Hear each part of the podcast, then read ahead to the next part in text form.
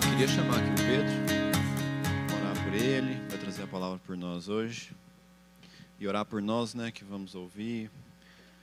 Senhor, quero orar pelo Pedro aqui, Pai, que o Senhor possa abençoar a vida dele, que ele seja a boca do Senhor mesmo agora, Deus. Que ele não fale do coração dele, nem da vontade dele, mas daquilo que vem da boca do Senhor. Que o Pedro fale aquilo que o Senhor quer falar com a igreja, Deus. E que nós possamos ter o nosso coração amolecido, Deus, que nós possamos ouvir de forma humilde, que nós sejamos preparados pelo Senhor para sermos uma terra boa para a Sua palavra, Deus. Conduza o Pedro, faça ele lembrar tudo que ele tem que lembrar e falar aquilo que o Senhor quer. Em nome de Jesus, amém. Amém. Amém. Graças a Deus. Alegria, meus irmãos, estar tá aqui.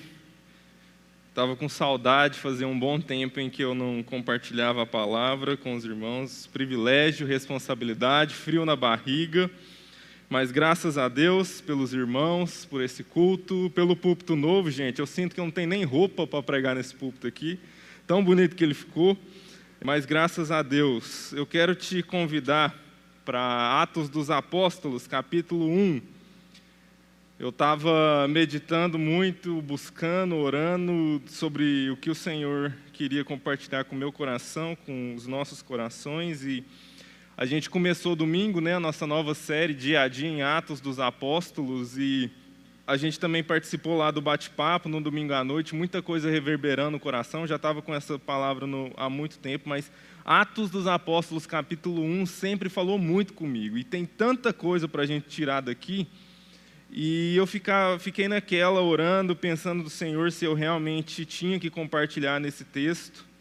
Uh, eu vi um texto do pastor Paulo Júnior, é, no Instagram que ele publicou essa semana e foi uma testificação no meu coração a respeito do que o Senhor estava colocando para no meu coração mesmo para compartilhar com os irmãos. É, inclusive os irmãos aí do chat vão colocar para vocês o link, quem quiser acompanhar depois, saber ler esse texto é muito interessante e importante para os nossos dias. Aliás, você já se perguntou quem é que fica no chat da Sal da Terra todo domingo? Você conversa com ele aí? Sal da Terra 90, esse ser está conversando com você aí, mas são os nossos irmãos da hospitalidade. A gente, esses desafios, né? A gente está quarta passada a gente estava aqui falando, né? Que é mais ou menos um ano que a gente começou as transmissões. Como que a gente foi aprendendo no meio do caminho com tudo isso e a gente, graças a Deus, criou um braço né, do Ministério de Hospitalidade da Igreja Online. Então, os nossos irmãos da hospitalidade, muito obrigado pelo trabalho, pelo empenho de vocês aí, sempre trazendo as informações e, e interagindo com os irmãos aí. Isso é uma coisa muito importante, é um trabalho muito importante. Nosso agradecimento e reconhecimento pelo trabalho dos irmãos. Então, vamos lá. Atos dos Apóstolos, capítulo 1, vamos ler aí a partir do versículo 3, que diz. A estes também, falando dos discípulos de Jesus, depois de ter padecido, se apresentou vivo o próprio Jesus, com muitas provas incontestáveis, aparecendo-lhes durante quarenta dias e falando das coisas concernentes ao reino de Deus. E comendo com eles, determinou-lhes que não se ausentassem de Jerusalém, mas que esperassem a promessa do Pai, a qual disse ele: De mim ouvistes, porque João, na verdade, batizou com água, mas vós sereis batizados com o Espírito Santo não muito depois destes dias. Então os que estavam reunidos lhe perguntaram: Senhor, será este tempo que resta... em que restaures o reino a Israel? Respondeu-lhes: não vos compete conhecer tempos ou épocas que o Pai reservou pela sua exclusiva autoridade, mas recebereis poder ao descer sobre vós o Espírito Santo, e sereis minhas e sereis minhas testemunhas, tanto em Jerusalém como em toda a Judéia e Samaria e até os confins da terra. Amém. Graças a Deus por sua palavra. Bom, meus irmãos, eu quero concentrar especialmente a partir do versículo 6. Né? O Marcão trouxe várias coisas muito importantes para a gente nesse prólogo, nesse início do livro de Atos, falando especialmente sobre a importância do fundamento histórico da fé cristã, né? de que as bases da nossa fé não estão em histórias contadas, mas em fatos históricos que de fato aconteceram. E a partir do verso 6, ah, os discípulos fazem uma pergunta ao Senhor. Será nesse tempo que o Senhor vai restaurar o reino de Israel? E o Marcão falou um pouco sobre isso, falou sobre a importância de uh, entendermos que, na verdade, os discípulos estavam meio nebulosos, mas o reino de Deus não tem tanto a ver com Israel, ele é um reino internacional. Justamente por isso que vai falar lá no versículo 8, até os confins da terra. Mas eu queria atentar um pouco e a gente meditar um pouco nesse versículo 6 aqui, porque se tem uma coisa que eu fico pensando é na cena do que estava acontecendo ali com Jesus no monte, prestes a ser levado às alturas. E aí Jesus está lá, eu fico imaginando aquela cena, né, a cena cinematográfica, aquela musiquinha de fundo, os anjos meio que assim no céu esperando para chegar a qualquer momento para falar com os discípulos enquanto Jesus subia ao céu, aquele momento assim de serenidade, de paz, o sol entre as nuvens, e de repente aquele clima todo é quebrado por uma pergunta muito inconveniente da parte dos discípulos. Será nesse tempo, Jesus falando sobre as coisas que haveriam de acontecer, será nesse tempo que o Senhor vai restaurar o reino de Israel? Eu fico imaginando que se Jesus tivesse a minha paciência, ele ia falar assim: não, gente, para mim já deu, olha, já chega. Eu disse, Anjo, espera aí, não vem não, porque realmente não tem a menor condição de eu fazer esse momento de ascensão ao céu glorioso, sendo que eu andei três anos com esses caboclos aqui, e até hoje eles acham que o meu reino é desta terra. Até hoje eles acham que eu vou pegar um cetro, vou derrubar César e vou governar e dar cargos comissionados para eles, vou dar ministérios, vou fazer toma lá da cá.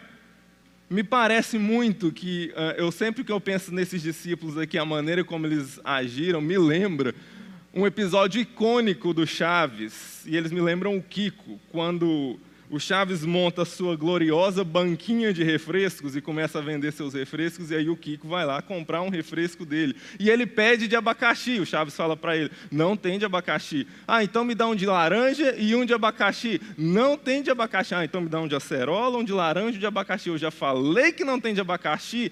E o Kiko continua: então beleza, para com tudo aí, só me dá um de abacaxi.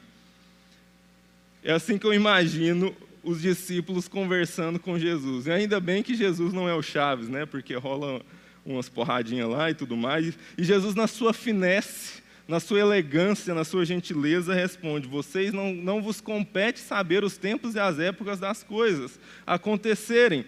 Mas o fato é que durante todo o ministério de Jesus, os discípulos estavam sempre preocupados e havia esse, é, esse construto na cabeça do povo judeu de que o Messias era um libertador político do povo de Israel. E que a manifestação desse grande Messias, desse rei, viria para libertá-los das opressões políticas a, a qual eles estavam submetidos. Mas me parece, meus irmãos, que a gente continua ainda hoje insistindo no suco de abacaxi. E Jesus continua falando para vocês, para a gente, não tem suco de abacaxi, mas a gente quer suco de abacaxi. Me parece, meus irmãos, que nos dias de hoje no Brasil, a pergunta que a igreja tem feito em muitos aspectos, boa parte da igreja tem feito para Jesus, é quando o Senhor vai restaurar o reino a Israel? E é muito curioso, porque a gente continua se comportando como se nós fôssemos Israel, esquecemos que nós somos brasileiros, gentios, não fazemos parte da aliança abraâmica original e há todo esse construto em volta do povo de Israel, de sermos Israel, quando na verdade não somos. Somos um povo muito afastado de tudo isso.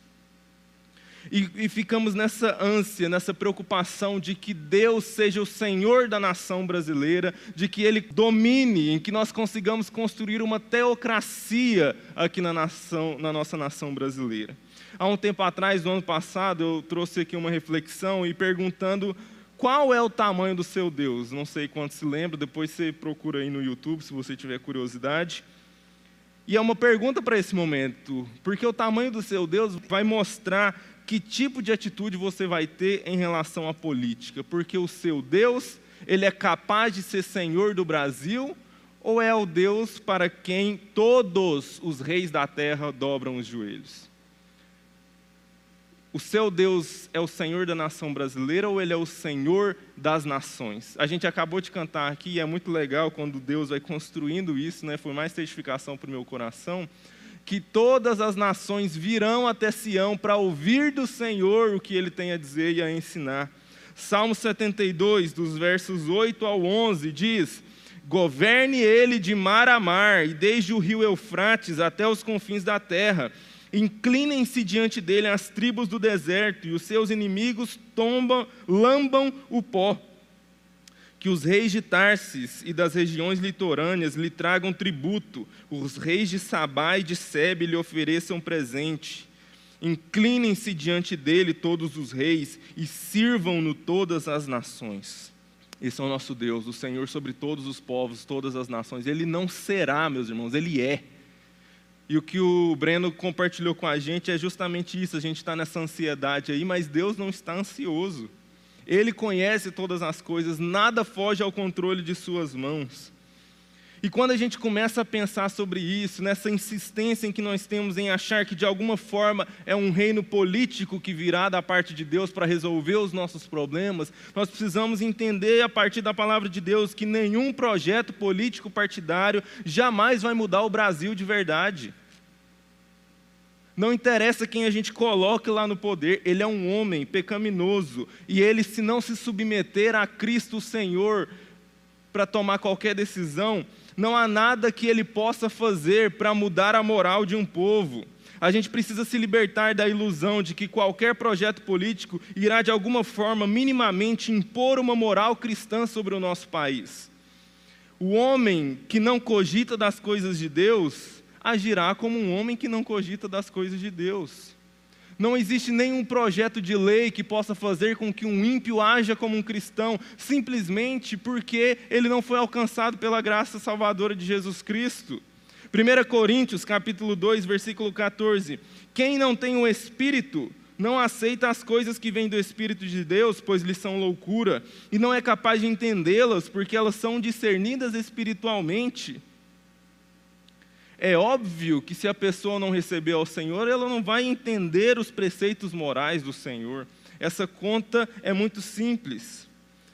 O que eu percebo, meus irmãos, é que há uma consciência geral de, e nós estamos usando as armas erradas para lutar a luta no nosso país neste momento. 2 Coríntios capítulo 10, versículo 4. As armas com as quais lutamos não são humanas, ao contrário, são poderosas em Deus para destruir fortalezas. Não é por meio de projeto de lei que a nossa nação será convertida. Não é por meio de ação do Superior Tribunal Federal. Não foi o palácio do Planalto que recebeu da parte do Senhor o poder do Espírito Santo e ir até as nações, como diz o versículo 8. Essa conta é nossa, meus irmãos. Essa conta não é do governo federal, não é do governo municipal, estadual. A conta da transformação moral de uma nação é da igreja do Senhor Jesus. Gálatas capítulo 2, versículo 16. Sabemos que ninguém é justificado pela prática da lei, mas mediante a fé em Jesus Cristo. Assim nós também cremos em Cristo Jesus para sermos justificados pela fé em Cristo, e não pela prática da lei, porque ela porque pela prática da lei ninguém será justificado. Ora, nós entendemos, todo cristão que compreende da palavra do Senhor sabe que não é por meio da lei que nós somos tornados justos, ou que nós somos transformados, ou que o nosso caráter melhora.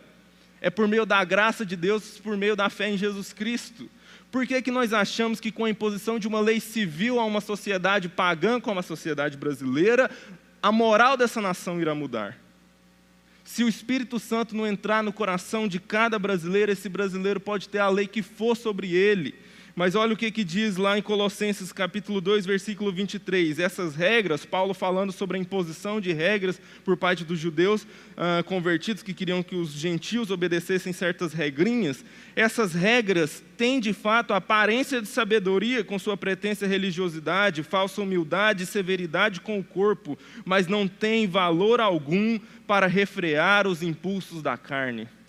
Não tem valor algum para refrear os impulsos da carne. A menos que haja uma ação específica do Espírito Santo dentro do coração de um ser humano, ele jamais terá uma moral segundo a vontade do Senhor, porque esse comportamento pode até ser imposto para ele, mas se o coração não mudar, de nada adiantou. Nós jamais implantaremos o reino de Deus em nosso país por meio da imposição moral desse reino de Israel, mas é transformando um coração de cada vez. É assim que se muda o Brasil, meus irmãos, de verdade. Transformando um coração de cada vez. E aí, aquele coração transformado que roubava não vai roubar mais. É o que diz lá em Efésios. Aquele que não trabalhava, agora trabalhe com as próprias mãos para abençoar aqueles que precisam. Mas então a gente deve apenas orar e pregar e não participar da vida pública de maneira nenhuma. É claro que a gente deve lutar por um país mais justo, aqueles que foram vocacionados pelo Senhor devem de fato ir para o palácio do Planalto e para qualquer lugar onde Deus nos chamar para agir. Mas não é necessariamente onde a gente vai, é como a gente vai. Porque a luta de, do, dos cristãos, um cristão não luta por justiça exigindo direitos, mas ele luta por justiça assumindo responsabilidades. Não é dizendo que alguma coisa tem que mudar lá em Brasília apenas, mas é arregaçando as mangas e fazendo o trabalho de Deus, avançando o reino de Deus. Bom, meus irmãos, mas eu quero focar num ponto mais específico nesse texto continuando nessa reflexão geopolítica a respeito do que esse texto está falando, porque agora ele vai falar do aspecto geográfico internacional desse reino. Lá no versículo 8, Jesus vai dizer: Vocês vão receber poder do céu e vocês vão ser meus testemunhos em Jerusalém, Judéia, Samaria e até os confins da terra. Há uma sutileza nesse texto que muitas vezes passa desapercebido por nós. Eu não sei se você, mas eu, quando criança, aprendi lá na escola bíblica que o evangelho ele foi nos dado para essa grande comissão de Atos, capítulo 1, versículo 8, fala sobre a progressão geográfica do avanço do reino de Deus e do evangelho que nós devemos ir progressivamente da nossa região até chegar no mundo para evangelizar. E muitas vezes eu já ouvi bastante isso, aprendi dessa maneira, que há um paralelo entre ah, os locais que são citados por Jesus aqui e os locais da nossa vida, sendo que, mais ou menos assim, Jerusalém significa a minha cidade, a Judéia, o meu estado, Samaria, o meu país e até os confins da terra, fazendo essa progressão contínua geográfica do meu pequeno local para o grande local onde o Evangelho de Deus, o Evangelho de Jesus, precisa avançar. O problema dessa interpretação é que ela tem uma incoerência, uma inconsistência, porque se Jerusalém é a cidade, a Judéia é o estado, Samaria é o país, até os confins da terra, o problema é que Samaria não é um país. Samaria é, na verdade, uma região dentro da Judéia. Então, seria um, uma região que está lá dentro da Judéia. Eu não sei se os meninos vão conseguir colocar aí para a gente, mas a gente tem um mapa para poder ajudar a gente a enxergar como que isso, essa dinâmica geográfica se dava nos tempos de Jesus, da relação entre Judéia e Samaria, onde que isso ficava lá. Não vai dar para eu apontar aí para vocês, né, mas vocês estão vendo aí essa parte circulada aí desse azul água, desse verde água, que mostra Samaria e Judéia dentro da mesma região, basicamente o Israel é toda essa parte que está colorida aí, com algumas coisas uh, Decápolis, ali em cima já começa a Fenícia. Mas, enfim, uh, a Samaria era, na verdade, uma região central de Israel que separava a Judéia da Galileia. De fato, se a gente olhar do ponto de vista histórico, a Samaria, Samaria era na verdade a capital do Reino do Norte. Quando há muito tempo antes de Jesus, o reino uh, de Israel se dividiu em Reino do Norte Reino do Sul, o Reino do Sul Judá e o Reino do Norte Israel. A capital desse reino de Israel era Samaria. As duas nações, tanto Judá quanto Israel, foram levadas em cativeiro por causa dos seus pecados, como condenação aos seus pecados. Israel foi primeiro levado pela Síria e depois Judá pela Babilônia. Quando Israel foi levado pela Síria, a estratégia de colonização assíria era o seguinte: eu tiro o povo de uma região, levo ele para outra e trago o povo de outra região e povoo esse lugar, faço essa troca de povos e regiões. O que, que aconteceu? Com o tempo passando, a região de Samaria se miscigenou com outros povos, porque tinham ainda residentes que ficaram ali, os mais pobres, se miscigenaram com esses outros povos que adoravam outros deuses, e Samaria, aí a gente vai ter várias histórias a respeito da idolatria que foi criada a esse povo, e você sabe que o povo judeu sempre foi muito prezado pela pureza étnica, em que os judeus não poderiam ter esposas de outros povos, enfim, se miscigenar. Daí começa um ponto muito importante para a gente pensar aqui. Porque se geograficamente, estrategicamente, Samaria não precisaria entrar na grande comissão, porque se ele está falando Judéia e Samaria está ali junto da Judéia, não precisaria dele falar sobre isso. Por que, que Samaria entra na grande comissão de Jesus para a gente pregar o Evangelho? Por que especificamente esse povo? Lembrando de todo esse pano de fundo, por que, que Jesus escolheria adicionar ao seu chamado para a evangelização mundial o povo mais odiado pelos 500 judeus que assistiam à sua ascensão? Porque essa é a situação que fica depois de vários séculos de história. Esse povo se miscigenou, desenvolveu uma religiosidade híbrida em que eles adoravam a Deus, adoravam outros deuses e se tornaram inimigos mortais dos judeus do sul. E aí você sabe, na história de Jesus, nos evangelhos, vai contar a história ah, do bom samaritano ou da mulher samaritana, em que eles Jesus e os seus discípulos iam para a Galiléia a partir da Judéia e nenhum judeu passava pelo território de Samaria, mas eles davam a volta por Decápolis, andavam muito mais, porque era absurdo um judeu pisar em território samaritano. Eles eram mais abomináveis para um judeu do que os gentios, os outros povos, as outras nações, menos valiosos do que um animal.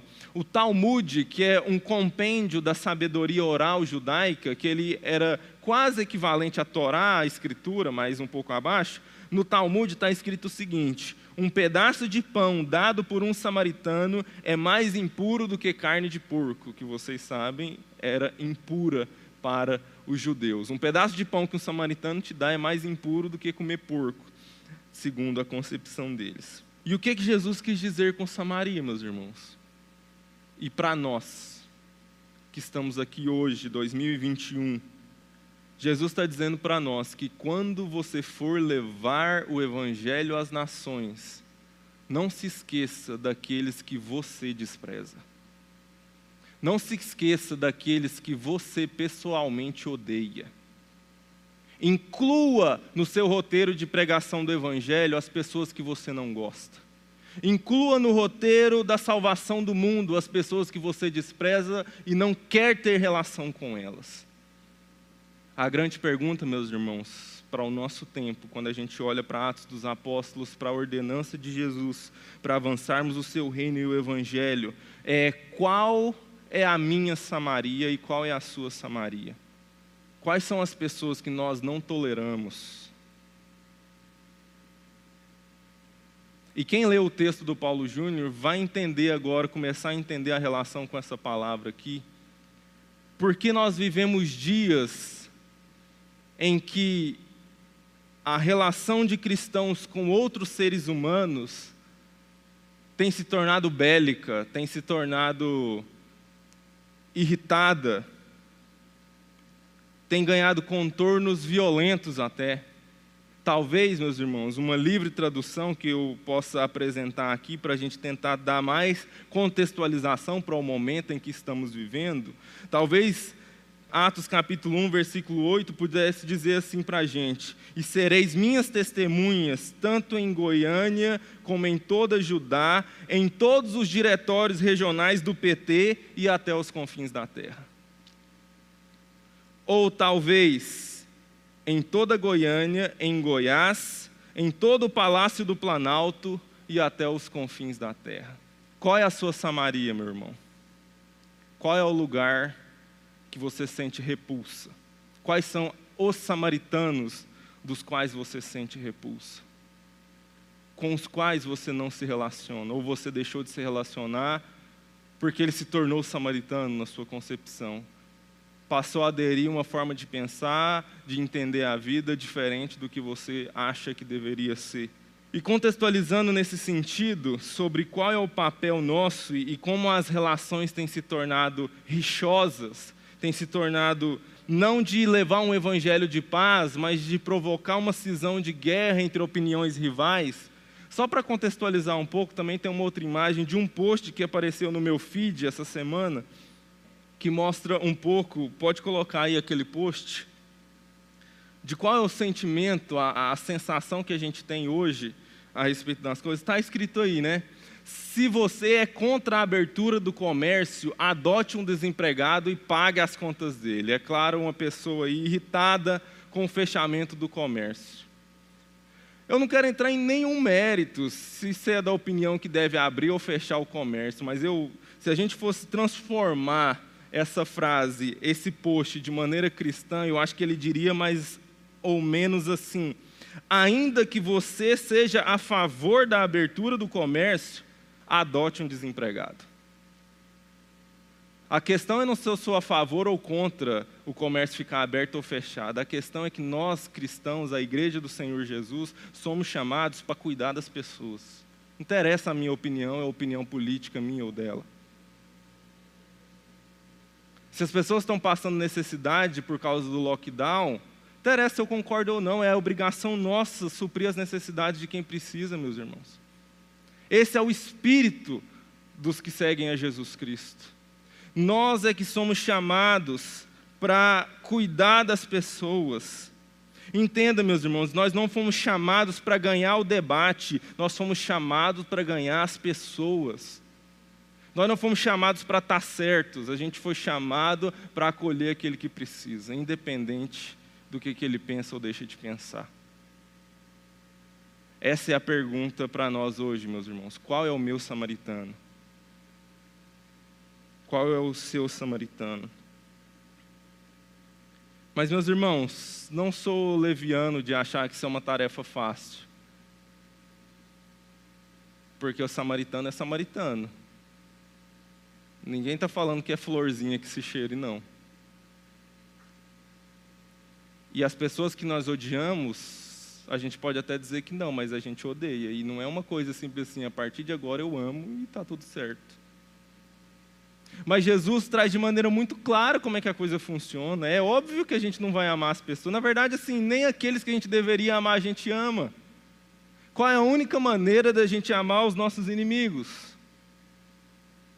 Atos capítulo 1, versículo 8. Primeira coisa que Jesus disse: Mas recebereis poder ao descer sobre vós o Espírito Santo. Não tem outro meio pelo qual eu possa avançar o Evangelho, possa alcançar a minha Samaria, que não seja por meio do poder do Espírito Santo que me reveste. Não é pela minha própria força, pela minha vontade, mas é por essa ação externa do Espírito Santo que me toma para que eu mude e seja transformado, como a gente estava falando no começo. Não é nenhuma ação humana, não é nenhuma lei, não é nenhuma uma vontade de ser diferente, é uma ação explícita do Espírito Santo agindo em nosso coração e nos fazendo ser outras pessoas que nós não éramos antes. Mas aí você pode dizer, olha Pedro, realmente tem essas pessoas, mas eu eu não consigo conversar não. Cara que apoia tal político comigo eu não dou conta. Realmente, é, essa é a situação, mas não dá, eu não, não consigo. Talvez, meus irmãos, se a gente fosse pensar num paralelo aí, o lugar onde Samaria está, o lugar, Samaria está na internet, né? Vamos dizer assim hoje. Samaria é lá, não importa qual é o seu samaritano. O samaritano seu provavelmente vai estar na internet. A pergunta é: se você entende que você não é capaz ainda de amar aquele que você não ama, de que você não foi revestido pelo Espírito Santo para poder fazer da maneira certa, ir até Samaria da maneira correta. A pergunta é: o que, você está indo fazer em Samaria? O que, que você está entrando na internet para falar um monte de coisa? Olha o que, que diz Atos capítulo 1, versículo 4. E comendo com eles, determinou-lhes que não se ausentassem de Jerusalém até que fossem revestidos de poder. Se você não foi revestido de poder, meu irmão, por que, que você está indo viver uma vida como o grande arauto e defensor do Evangelho, da boa moral e dos bons costumes? Não faz o menor sentido ser um defensor do Evangelho de Jesus, da moral do Evangelho de Jesus, se nós não vivemos esse Evangelho de Jesus na nossa vida, se não fomos revestidos por esse Espírito Santo, que nos capacita a ir sim, nós não temos que deixar de ir, não, mas ir da maneira correta. Fazer o trabalho correto, que o meu trabalho não é destruir Samaria, é salvar os samaritanos. Mas é triste constatar, meus irmãos, que o que parece que tem mais acontecido com os cristãos hoje em dia é que eles estão visitando constantemente Samaria. Estão indo lá todo dia, toda semana. Para fazer o quê? A partir de qual espírito? Qual poder temos recebido para ir a Samaria? E aqui eu quero fechar junto com o texto do pastor Paulo Júnior. Qual é o espírito? Porque se Jesus está dizendo que nós receberemos do alto esse espírito para ir a Samaria, mas nós continuamos indo a Samaria mesmo sem o espírito, qual é o espírito que tem nos levado a ir a Samaria? E aí, lá no texto do, do pastor Paulo Júnior, ele faz uma, uma comparação de palavras entre pandemia e pandemônio ele diz lá que o nosso problema é mais semântico do que econômico, sanitário. Porque parece que a gente está, de fato, confundindo as palavras. Pandemia é a ação de um vírus que se propaga, de uma doença que se propaga e alcança o mundo inteiro. E pandemônio, ele coloca lá uma descrição. Lugar imaginário onde se realizam a assembleia dos demônios, ou a reunião de indivíduos que conluíam para praticar o mal, confusão completa, balbúrdia. E ele vai fazer uma denúncia no texto dele, dizendo que é assim que está o nosso país nesse momento um pandemônio. Não é que está cheio de principado e potestade e demônio fazendo. Então, mas o que ele está dizendo é que nós, seres humanos, estamos agindo como demônios. Como quem recebeu um espírito maligno para poder agir e fazer as coisas. Não parece que é no Espírito de Cristo que os cristãos estão indo para a internet ou para os grupos de família ou para qualquer lugar falar a respeito do que eles creem ser a sua fé. Não parece ser o Espírito vindo da parte de Cristo, parece ser outro Espírito. Isso é muito sério, meus irmãos, para os nossos dias. Porque se a grande comissão do Senhor Jesus está dizendo para a gente ir alcançar os que a gente despreza, nós precisamos dar um passo para trás e analisar o que está no interior do nosso coração. Qual é a motivação do nosso coração para ir defender a justiça? E eu quero encerrar com um texto do apóstolo Tiago. Breno leu o capítulo 1, eu quero ir com vocês lá no capítulo 3. O Senhor me trouxe esse texto porque foi muito por acaso que eu encontrei ele. Estava lendo um devocional atrasado que eu estava, que eu estava tentando alcançar o dia certo. E o Senhor me colocou esse texto na frente e ele, para mim, está falando conosco hoje no Brasil. É, Tiago capítulo 3, a partir do versículo 13, diz: Quem entre vós é sábio e inteligente? Preste atenção. Quem entre vós está do lado da ciência acha e sabe que entende das coisas que estão acontecendo, pandemia, todo o contexto, se você entende que você é sábio e inteligente nesse nosso tempo, mostre em mansidão e sabedoria, mediante condigno proceder as suas obras. Se você acha que é esperto e sábio diante do que está acontecendo no Brasil, haja com mansidão e sabedoria e mostre as suas obras a partir disso. E aí o texto continua: Mas se pelo contrário tende em vosso coração inveja amargurada e sentimento faccioso, ou talvez você está aí nas discussões de WhatsApp, com a sua família e com os irmãos e qualquer outra coisa, em inveja amargurada e sentimento faccioso. Lembrando que inveja a gente associa muito em desejar o que o outro tem, mas não é inveja não é meramente isso. Inveja é desejar a ruína do outro. É a tristeza pela felicidade alheia. Se pelo contrário tendes em vosso coração inveja amargurada e sentimento faccioso, eu acho que, claro que sentimento faccioso não se aplica aos dias que a gente está vivendo. Não existe nenhum sentimento faccioso no Brasil hoje. Nem vos glorieis disso.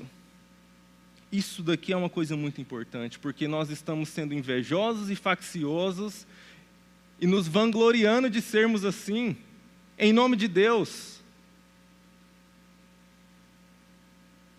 E nem mintais contra a verdade, achando que justamente você está fazendo o trabalho de Deus quando você está fazendo o trabalho do seu próprio ego, não o trabalho do Senhor. Esta, versículo 15, não é a sabedoria que desce lá do alto, antes é terrena, animal e demoníaca. Pois onde há inveja e sentimento faccioso, aí há confusão e toda espécie de coisas ruins. A sabedoria, porém, lá do alto, revestidos de poder vindo do alto, é primeiramente pura, depois pacífica, indulgente, tratável, plena de misericórdia e de bons frutos, imparcial e sem fingimento. Ora, é em paz que se semeia o fruto da justiça para os que promovem a paz. Eu quero encerrar com essa palavra, meus irmãos. É em paz que se semeia o fruto da justiça, não em contenda. É em paz que se semeia o fruto da justiça. Vamos orar. Senhor, tem misericórdia de mim. Sei que essa é uma dura palavra e que confronta o meu coração antes de confrontar o coração de qualquer dos meus irmãos. Senhor, que nós sejamos plenos do entendimento do significado dessa Sua grande comissão, Deus.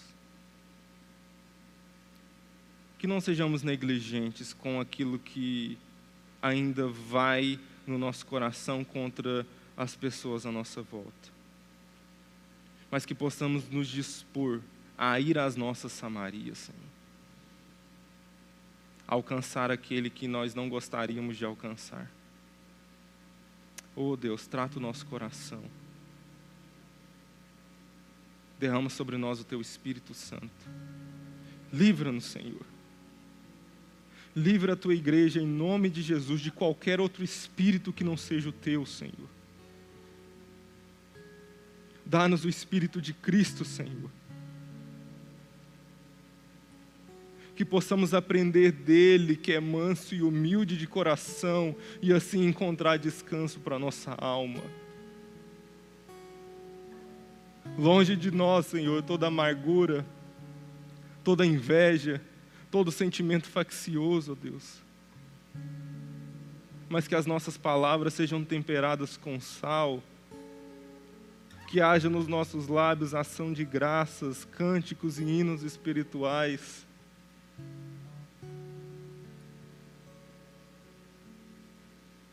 Se o nosso inimigo tiver fome, lhe demos de comer. Se tiver sede, lhe demos de beber se o virmos nu, possamos vestir.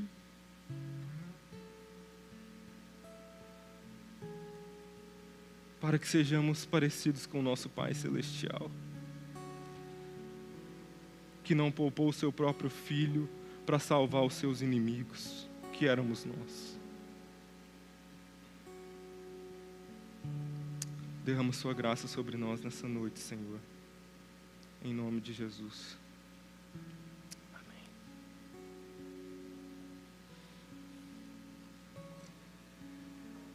Amém. Glória Amém. a Deus.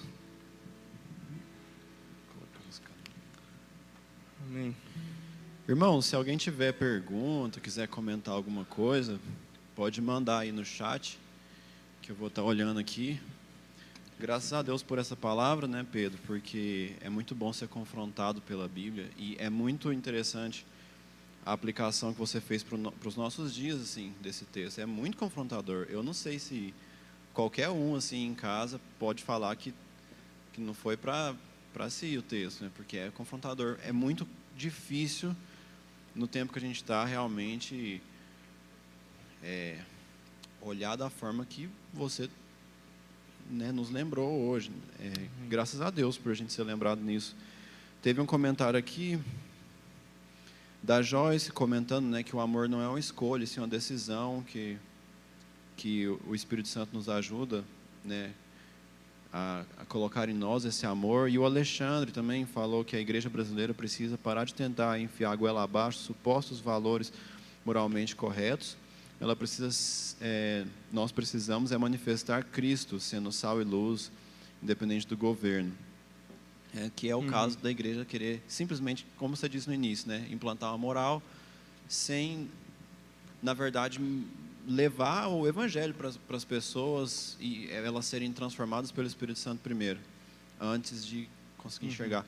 Mas eu queria comentar uma coisa, Pedro, que eu uhum. fiquei pensando muito enquanto você falava porque o que acontece muito é que a gente, assim, a nossa realidade está tão polarizada que a gente olha um para o outro e não enxerga a pessoa, a gente enxerga a posição oposta. Uhum. Então, as pessoas estão se tornando inimigas sem razão nenhuma.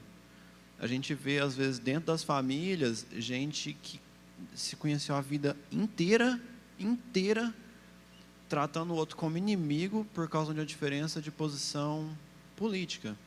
E eu queria só citar um exemplo muito bobo, mas que. Uhum. Você já percebeu em filme? Às vezes acontece em filme, o, o, o filme apresenta um vilão ou um, um cara do mal, e aí você fica com raiva do cara do mal, e aí passa um pouco, o diretor do filme, o escritor, mostra, sei lá, a história, a infância, o negócio, e você fica com dó. Aí depois de um pouco você está todo conflituoso, que o cara é do mal, mas você tem dó e tal, e, e se torna uma coisa complexa. Por que, que a gente não quer olhar para o próximo assim, sabe? Uhum. Aqui na sala, a gente, pouco antes de começar a pandemia, pouco antes de começar o que aconteceu ano passado, a gente estava falando disso, a gente estava falando de amizade intencional, discipulado, profundidade, relacionamento, direto, direto. A gente falou disso muito tempo. Uhum. A gente é indesculpável, assim, de, de começar esse tempo e, e não parar para pensar nisso. Em como a gente pode olhar para o outro e enxergar a pessoa. Ah, se o outro foi ignorante, quiser me tratar mal por causa da forma que eu e ele discorda, eu preciso demonstrar o amor de Deus para ele, não tratar ele mal de volta e começar uma guerra sem o menor sentido, isso faz o menor uhum. sentido. Eu acho que essa é a nossa tentação, né? porque a gente tem tão, sido tão massificado por esse pensamento de, de, de olhar a circunstância, de olhar a situação, que a gente esquece do que é o princípio do que está por trás. É justamente aquilo lá do começo do texto, é a gente continuar perguntando se o reino é de Israel. Porque se o reino é de Israel, aí faz sentido eu brigar com a pessoa para poder implantar o reino de Israel. Mas se o reino é do Senhor, essa nossa discussão aqui se torna simplesmente inútil, porque no final das contas, ele vai dominar sobre o universo, independente da posição política, sabe? É, é a gente é, pensar, a gente parar de pensar tanto. O pastor Paulo Júnior também trouxe uma reflexão que ele, que, que o fato da gente pensar nas coisas lá do alto faz a gente enxergar melhor as coisas daqui. Porque a gente está olhando as coisas daqui, a gente só tem vontade de ir lá para o alto, escapar. Não, a situação está muito ruim, eu estou olhando só aqui, tudo que eu quero. É... Aí as pessoas já mudaram, né? não é nem para o céu, ele quer mudar de país. Né? Tipo assim, não, Brasil não dá mais, vamos para os Estados Unidos, pelo menos, para ver se a coisa melhora lá é, essa, essa coisa escapista mesmo, né? de que eu estou vendo a realidade aqui, eu estou debatendo com as pessoas, está trash, está muito ruim, eu quero sair daqui. Agora, quando eu estou com a cabeça e o meu coração firmado, lembrando a minha alma e o meu coração constantemente de que Ele é o Senhor sobre todas as coisas, sobre aquela relação, e que não interessa o que está acontecendo no governo agora, a gente já sabe o final da história da humanidade, a gente já sabe como todas as coisas vão se consumar em Cristo Jesus, e que nem olhos viram, nem ouvidos ouviram, nem jamais penetrou em coração humano que Ele está preparando para a gente. Gente, a pandemia é nada. O que o Senhor está preparando para a gente já está garantido, faz o meu coração poder olhar para todas as circunstâncias da minha volta e todas as pessoas da minha volta, sabendo que é o que Jesus fez na cruz, né? Perdoa-lhes, eles não sabem o que fazem. Essa perspectiva de eternidade, né, Pedro? Exatamente. Porque assim, esse nosso tempo aqui é muito muito pequeno se a gente tiver com a perspectiva de eternidade, que é o que Paulo, Paulo lá sendo preso, apanhando, passando fome, nudez, frio, tudo, uhum.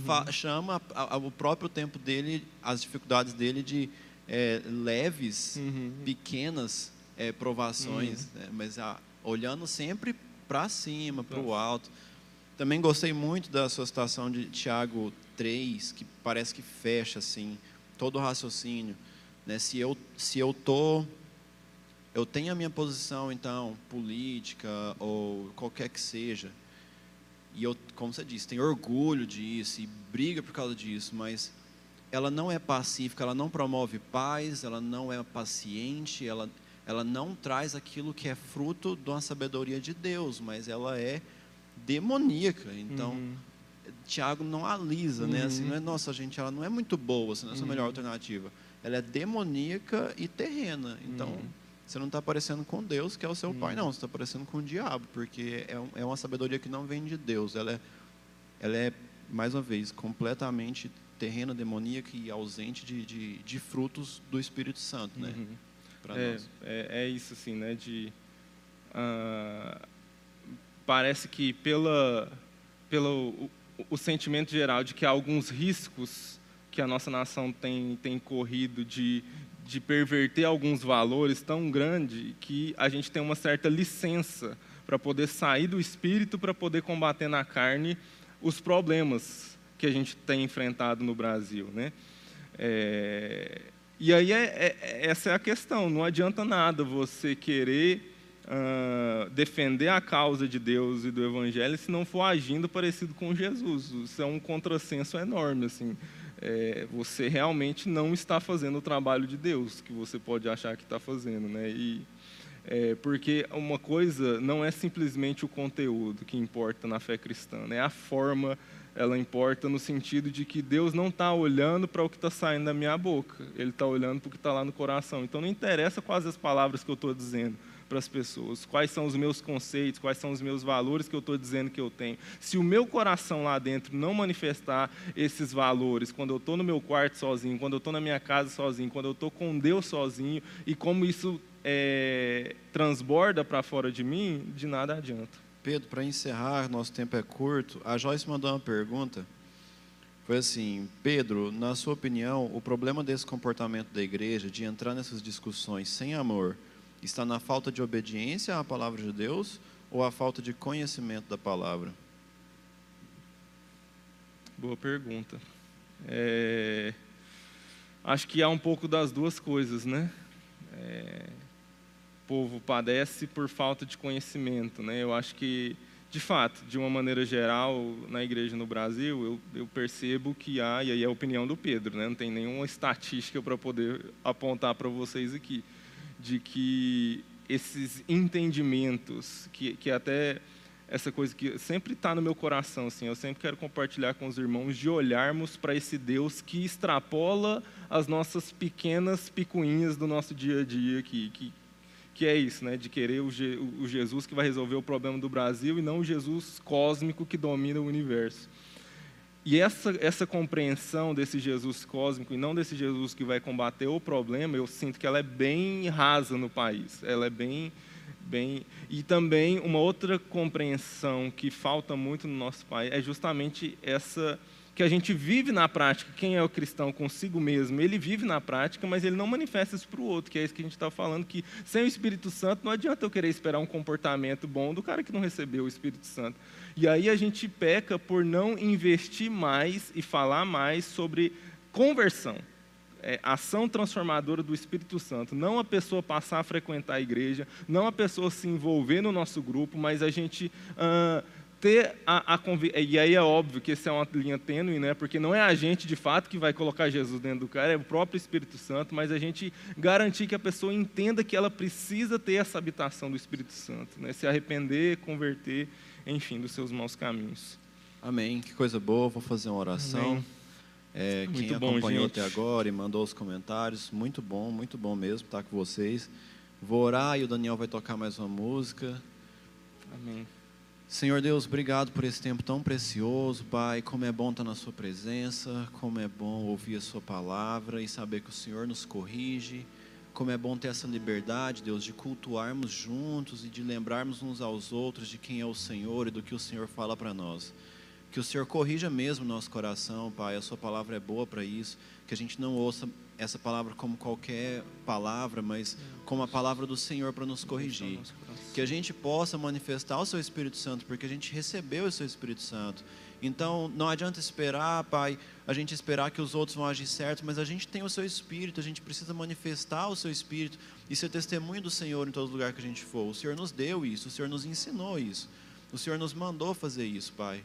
Então, que a gente seja obediente à Sua palavra, que a gente conheça a Sua palavra e obedeça a ela, Pai. Que a gente tenha a ideia do Jesus, Deus grande e poderoso que morreu no nosso lugar e que nos envia a toda a terra, a cada lugar que a gente está, que a gente convive, que a gente conhece pessoas. Amém. Quero orar por quem está cultuando da sua casa, que o Senhor dê saúde, que o Senhor guarde, que o Senhor sustente, que o Senhor possa abençoar a semana de cada um, Deus, em nome de Jesus. Amém. Amém.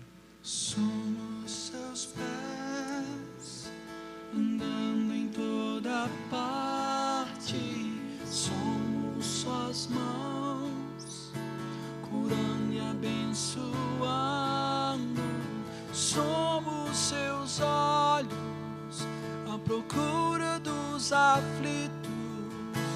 Somos sua boca, proclamando o reino de Deus. Somos seus pés,